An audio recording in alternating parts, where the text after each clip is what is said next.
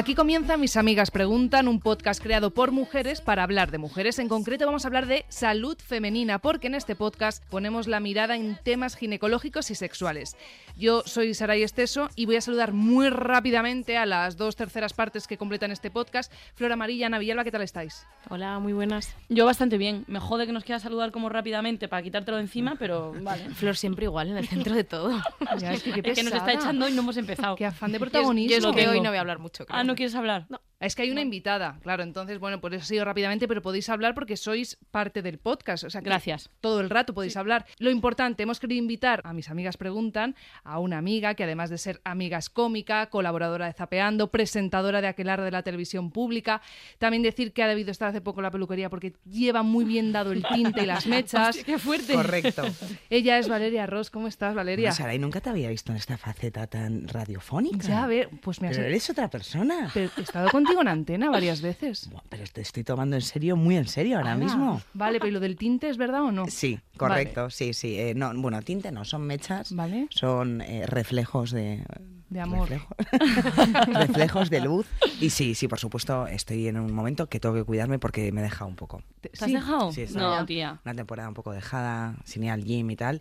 Y Estás quiero todavía en el gym, jugaste conmigo al pádel el domingo. Bueno, he empezado ahí. Ah, ahí fíjate. empecé el domingo. Porque ahora se está cuidando. Llevas mucho tiempo. Tú fuiste mi pareja de pádel y fui una fracasada ese día, ¿te sí, acuerdas? Sí, no sé si ese día o todos los demás que no te he visto, pero bueno, es que yo llevo muchos años jugando a pádel, entonces Vale. claro, tengo mucha empatía, Flor me pide favores, como este, vengo, pero eso no quiere decir que... Entiendes que me dio vergüenza, que tampoco te conocía mucho y que ya me Bueno, eres muy agencias en- divertida, con lo cual eso, eh, eso ya es- para mí me, me da igual ya que seas malísima con la Vale. palabra. Fue un partido divertidísimo, Pero- pero, tremendamente horrible. Pero siempre haces eso, porque... ¿Qué hago yo? eh, venga, Sara, y me metes, me metiste a dormir la siesta con tu madre a los Sí, cinco yo minutos te- de te conocerla. lanzo así, en en el mismo colchón. Sí, eso pasó. ¿Qué? Le lanzo a Pero- sitios. Pero bueno, ¿En eso la no, misma esto no lo sabía. Eh, la- sí. Pero ¿cómo? Pero Pero- y además Sara y no echa siestas, qué agobio, ¿no? Sí que echa, me echa sabéis, una no siesta, sabéis. ni flipas. Sí. Me lleva a su casa de Cáceres y a los cinco minutos de conocer a su madre dice, bueno chicas, eh, ¿por qué no dormís vosotras dos en este Pero, colchón Flor, y eh, yo en el sofá? Y yo, hombre, ¿no será mejor Flor que durmamos ¿Pero en qué momento eh, se te pasa eso por Pues la yo cabeza? creo que yo no quería dormir con nadie, ¿no? Y tenía mucho sueño. ¿Tu casa que es sucesión? Eh?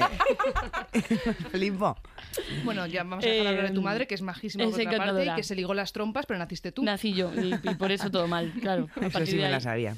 Bueno, eh, has hablado mucho, Valeria, de un temita que queremos comentar contigo, porque hace casi tres años fuiste madre de una preciosidad llamada Val- Uy, Valeria, Valeria, no, no. Valeria, No, pero que tú eres preciosa también, que es, que es Federica. Y claro, temazo de ser madre soltera, que no es poca cosa, porque ahora Federica tiene dos años y, y Va a hacer poco. tres en noviembre. Ah, como yo, ¿es Escorpio? Sí, 16 de noviembre. Vale, Pero Ay, tres ¿no? madre de Dios. Pero tres Ya. no, es Aray. No, no, no, no, no, No, no. dos y medio. No idiota tú. Ah, es que estoy muy cansada, que madrugo mucho. Bueno, a ver, al final, después de casi tres años, ¿qué balance haces? Bueno, que es lo mejor que me ha pasado en la vida. Ese es el balance, bien. claro. Es la mejor. Sí, sí, sí. no, no. Simpatiquísima. Es lo más. Em, Yo creo que cualquier madre diría, eh, bueno, o padre, bueno, depende, eh, eh, diría eso de, de un hijo, o bueno, o no tiene por qué, ¿no? Vamos a pre- dejar de prejuzgar y decir que la madre es perfecta porque lo que más quiere en el mundo es su hijo. Igual no, no pasa nada. Para mí sí. Eh, ha sido lo mejor que me ha pasado, súper duro, ¿Te cae bien? Me cae fenomenal porque se parece a mí. Esto me deja en un lugar súper egocéntrico y súper creído, pero creo que tiene. No es exactamente la misma personalidad, pero es dicharachera, es divertida y estoy súper orgullosa de ella. Qué bonito. Sí, y tiene dos años, ¿eh? Igual de por eso, ¿no? Espérate que tenga 15, a ver Claro, si es igual de orgullosa, guapa. Total, total. Que de hecho, Val, tú escribiste eh, Ponerme a parir, el libro que sacó, sacaste el año pasado, justo fue, ¿no? Sí, lo que pasa es que no he vendido nada porque lo, Ah, hice, a lo hice muy mal. La estrategia era. eh, la fue escribirlo en pandemia, lo escribí en pandemia. Es un libro, es un librazo. Es un librazo, ¿Tú sí. lo has leído, no, Mm, Flor? eh, sí. Flor. No, no lo he leído. Pero Flor, Mala tía. amiga. Es que tampoco se amiga. escuchan los podcasts. ¿eh? Nah, un horror. el podcast. Está guay, está muy bien escrito. Además, la- la- a mí me encanta leer, escribir. mm, Igual no es, no es la mejor, la mejor Prosa, manera de verso, escribir. ¿se puede No, saber? no, o sea, Ah, eh, no, prosa. es- prosa. sí, o sea, es Lo que, la literatura en general, lo que pasa es que no me veo capacitada ahora mismo Hmm. para escribir un libro de ficción. Entonces, es una autobiografía eh, con es un anecdotario, se puede decir. Sí. Y, y narra un poco desde el momento en que sé que me quedo embarazada, que es el segundo día de confinamiento donde me di Eso fue vastísimo. que Eso fue muy fuerte. heavy. Eso fue heavy. Y entonces de ahí empiezo como con esa premisa y voy desarrollando, pues voy al pasado, a mi adolescencia, a mi infancia, vuelvo a presente, voy jugando con esos tiempos que te permite eh, la literatura. Y también juego a no siempre terminar con un chiste que es poder igual expresar momentos de angustia que pasé siendo madre o, o embarazada y, y eso me, me da la posibilidad, ese libro. Entonces me parece un libro muy bueno, lo que pasa es que justo me cogieron en HBO para irme a Sri Lanka a grabarlo de Boy Island, el reality. Eh, eh, lo he visto en la Claro, leche. entonces no lo tuve, eso sí lo he visto. Eso lo he visto. Cuando hay tíos buenos en la isla, sí.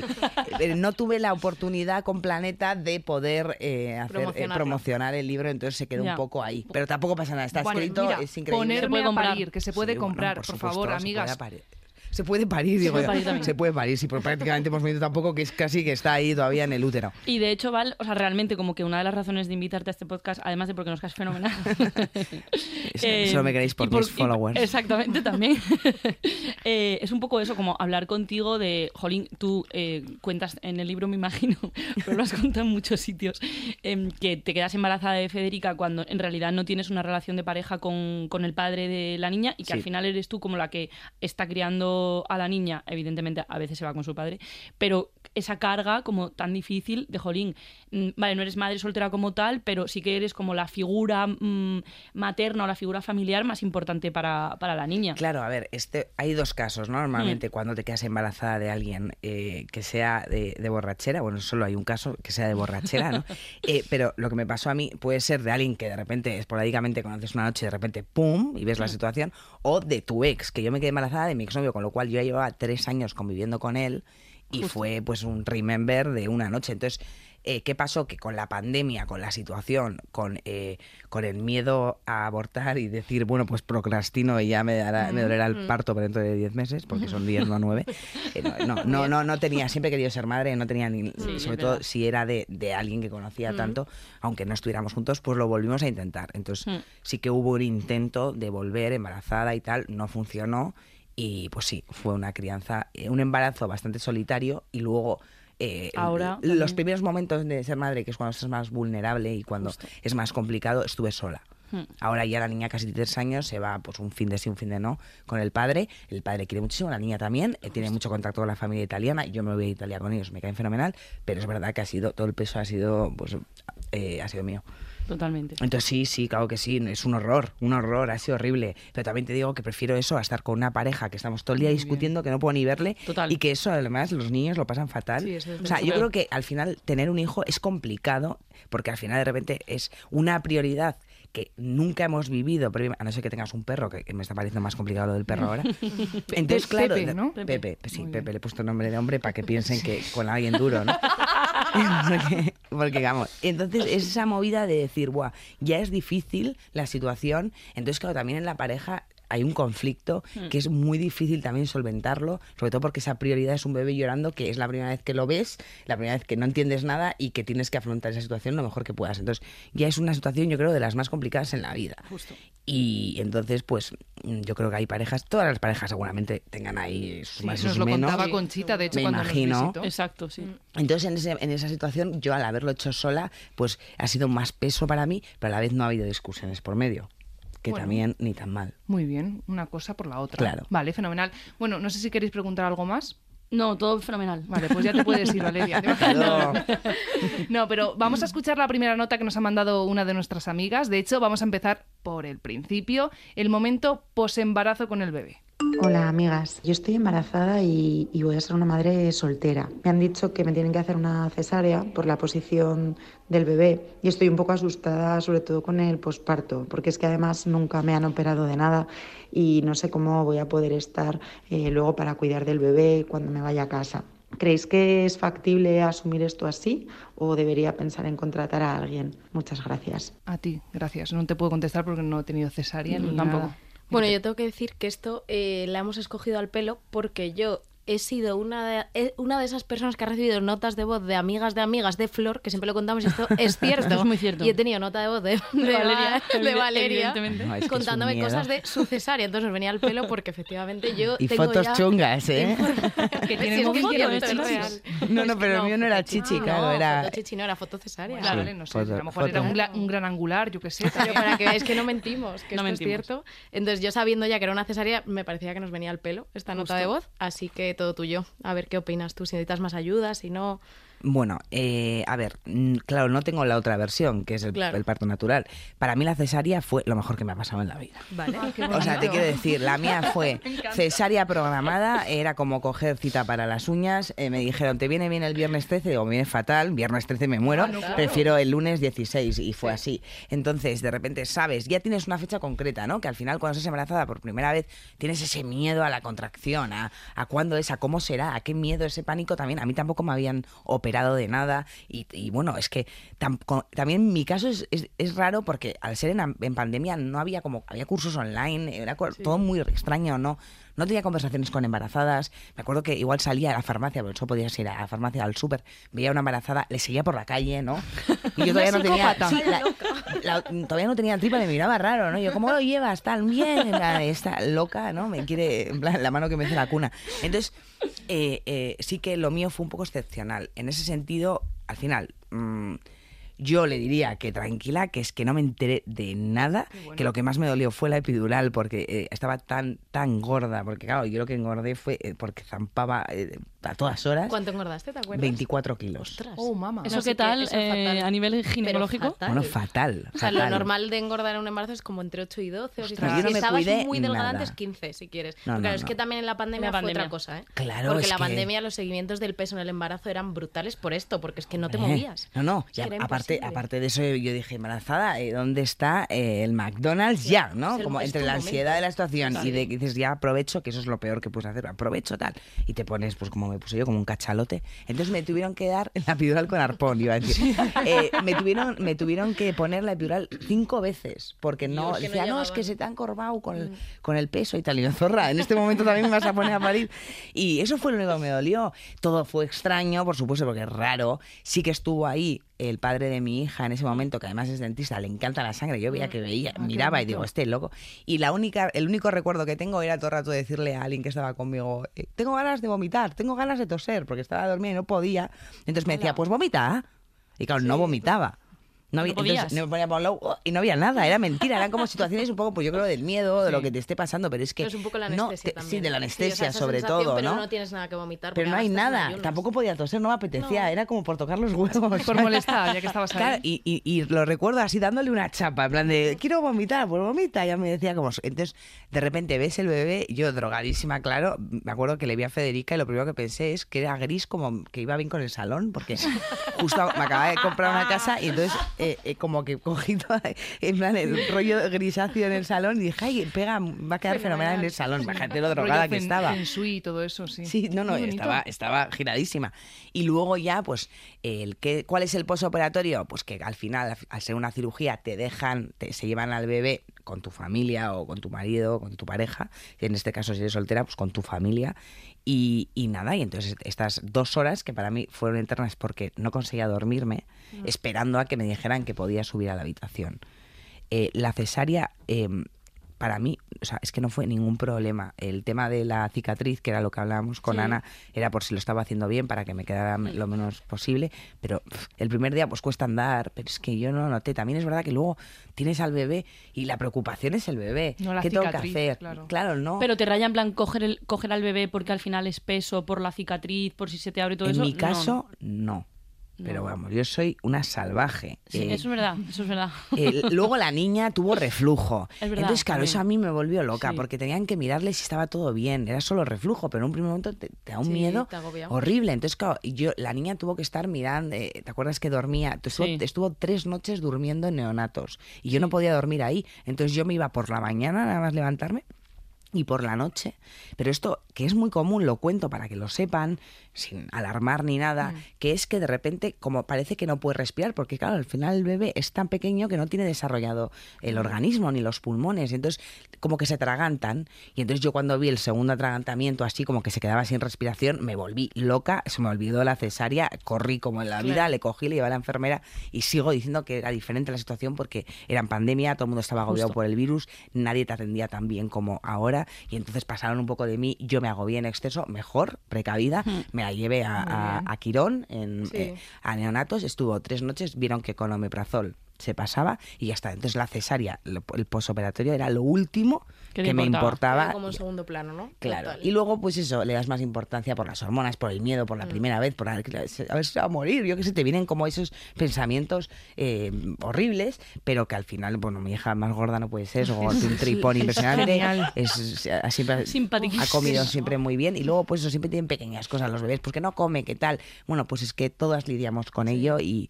Y al final, yo creo que en ese momento hay que pensar que, eh, que, que el apoyo es tu familia, tus amigos y que le pasa, nos pasa a todas, siempre le pasa algo. Total. Es que yo creo incluso que aunque estés con alguien o si tienes pareja y estás acompañada en casa, creo que eso lo vas a sufrir igual. Igual. O sea, eso es mi sensación, que Total. al final lo que tú llevas por dentro, porque vamos, yo ya os digo, incluso yo siendo ginecóloga el día que tenga el bebé, eh, estaré igual. De hecho, voy a contar otra cosa que has contado tú, que la gente no se agobie, porque yo cuando empecé la residencia estaba pasando planta y yo creo, yo no había cogido un bebé tan pequeño en mi vida. Entonces era la primera vez que yo cogía un bebé que yo pensaba que se me va a caer por todas partes, se me va a romper, Dios mío, ¿qué hago con esto?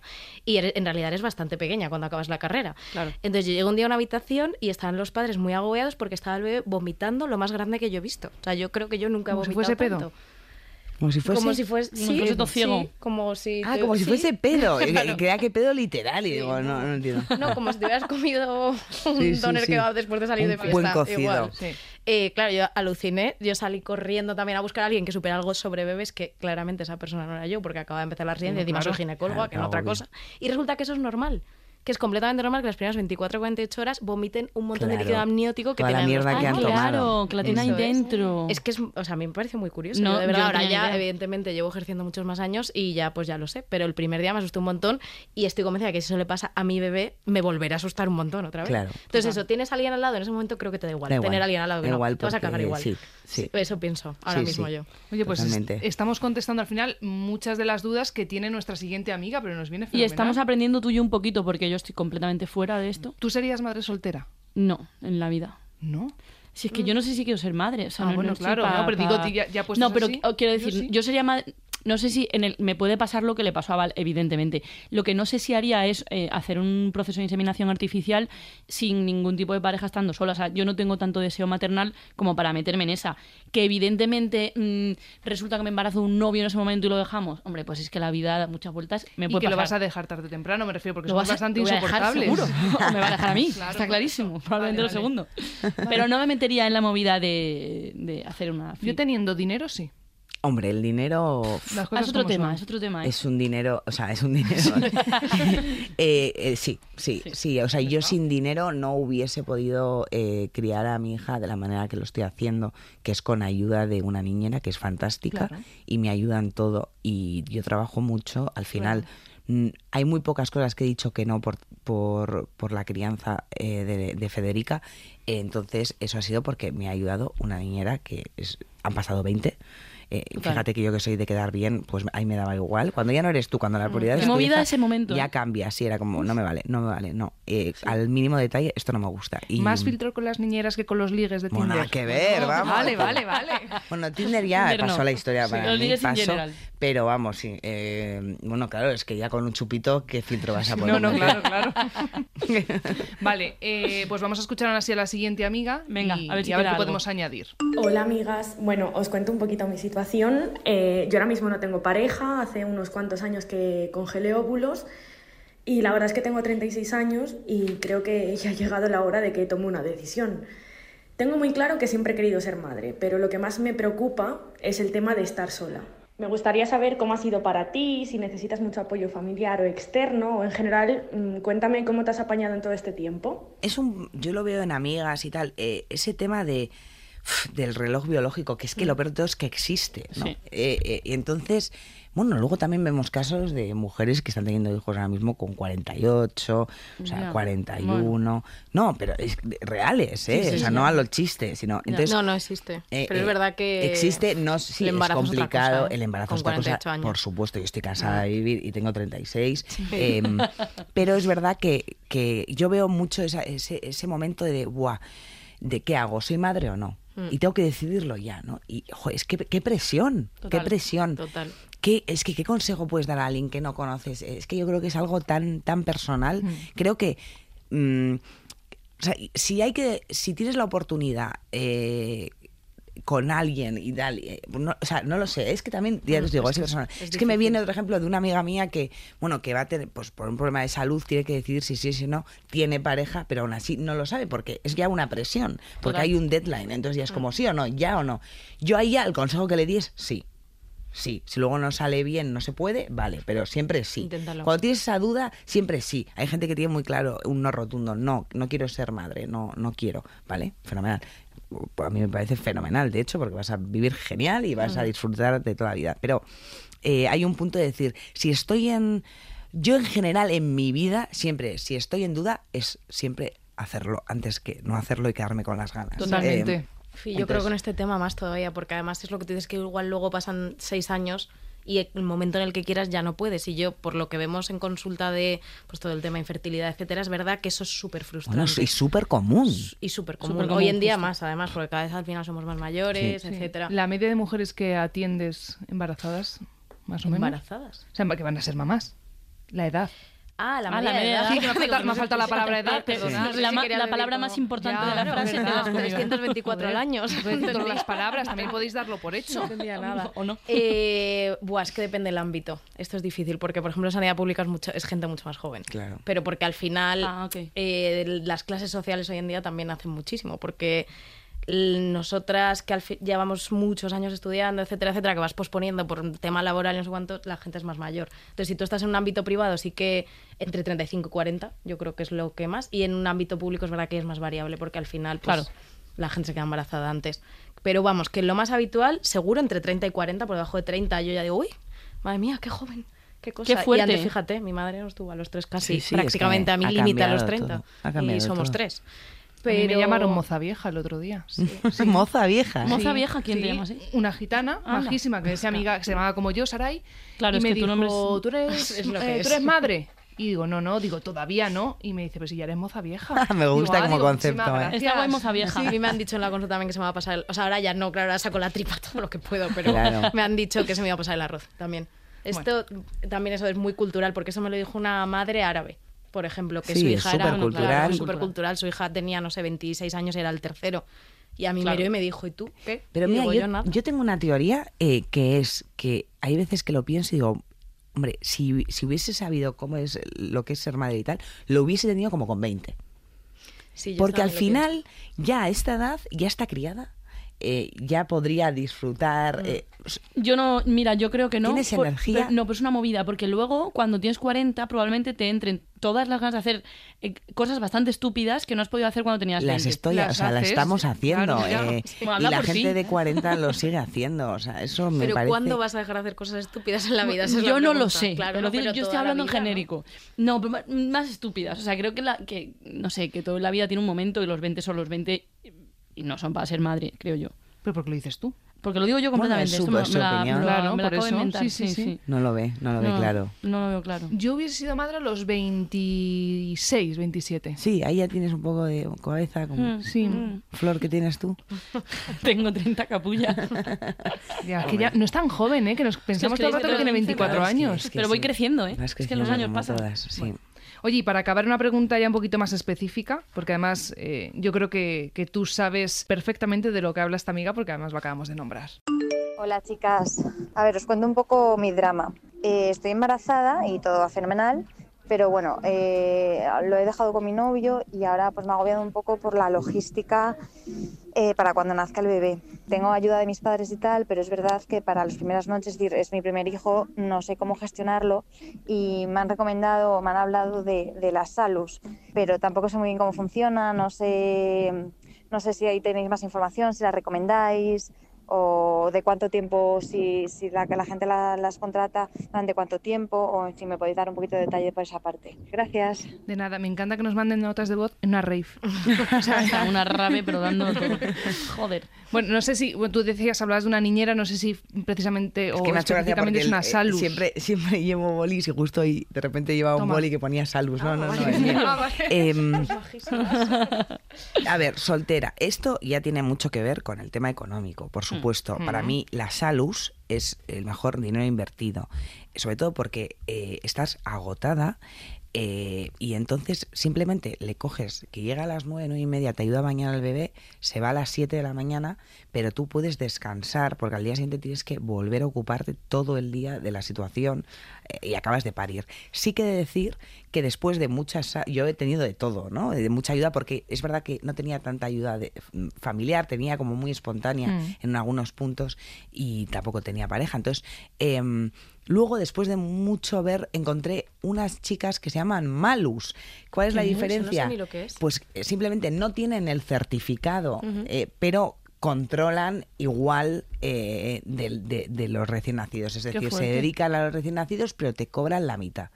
O igual Fíjate. menos. Entonces os lo digo de aquí y ya que Mm, a aprovecho. mí me pues, viene bien, ¿no? Porque se mitad. llama Malus, que suena chungo, ¿no? Porque Suena chungo. Sí, pero en realidad no. Eh, de hecho, a mí me ha llegado a gustar más eh, Una Malus una Malus que una que una Salus. Salus. Más vale lo malus conocido. Que bueno. salus por conocer. Entonces, básicamente tienes miedo, ¿no? Porque dices, ojo, pero claro, porque al final las salus en teoría han tenido una formación específica y tal. Bueno, yo la salus primera que tuvo, yo creo que era auxiliar de enfermería, o sea, tenía algo de experiencia en neonatos, pero no muchas al final.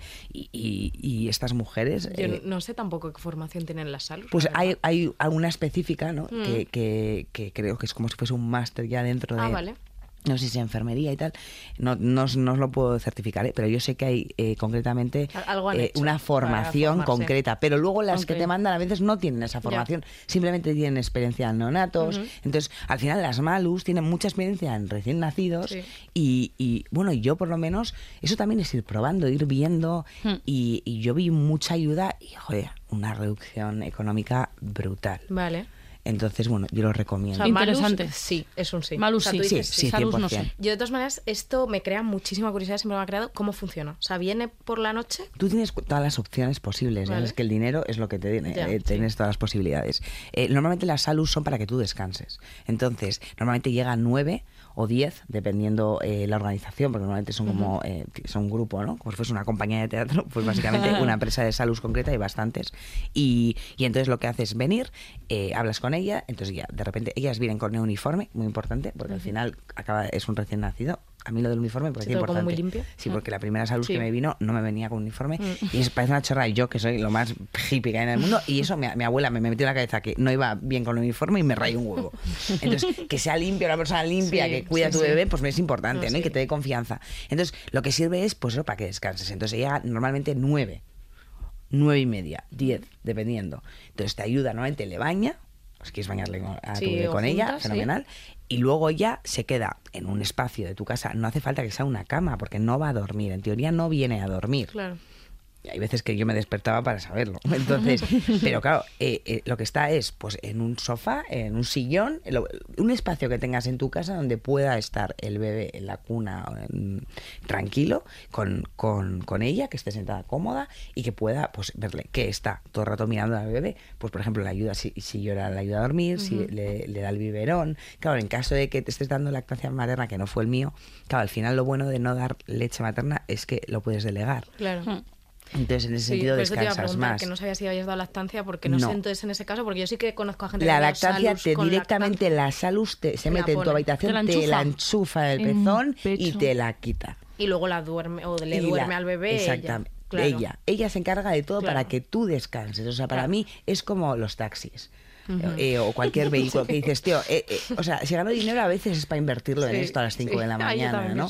Bueno, pues eh, básicamente eh, para Sí. mí, en el caso de la maternidad, es importante. Es verdad que es un precio, y sobre todo salud, bastante costoso y que no todo el mundo se lo puede permitir. Yo soy, o sea, no puedo estar más agradecida de poderlo, poder hacerlo. claro. Eh, pero claro, yo entiendo que mucha gente no, no puede llevar ese nivel de vida. Y, también cuando tienes pareja os podéis turnar. Yo no tenía esa posibilidad. Estamos hablando ahora de una persona que no tiene pareja, lo ha dejado con su ex, ahora es su ex y entonces no- igual seguramente no esté presente.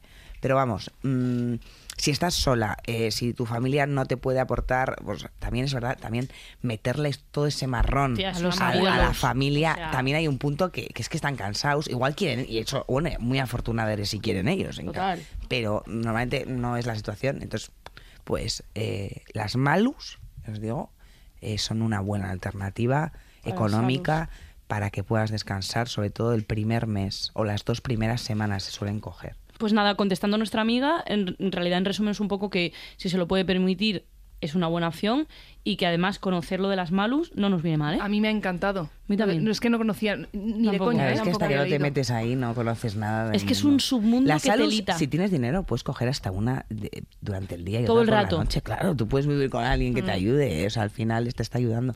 Lo que pasa es que estamos hablando, las salus no sé si son, pues igual 3.500 euros el mes. ¿eh? Las malus, en cambio, ya 1.100.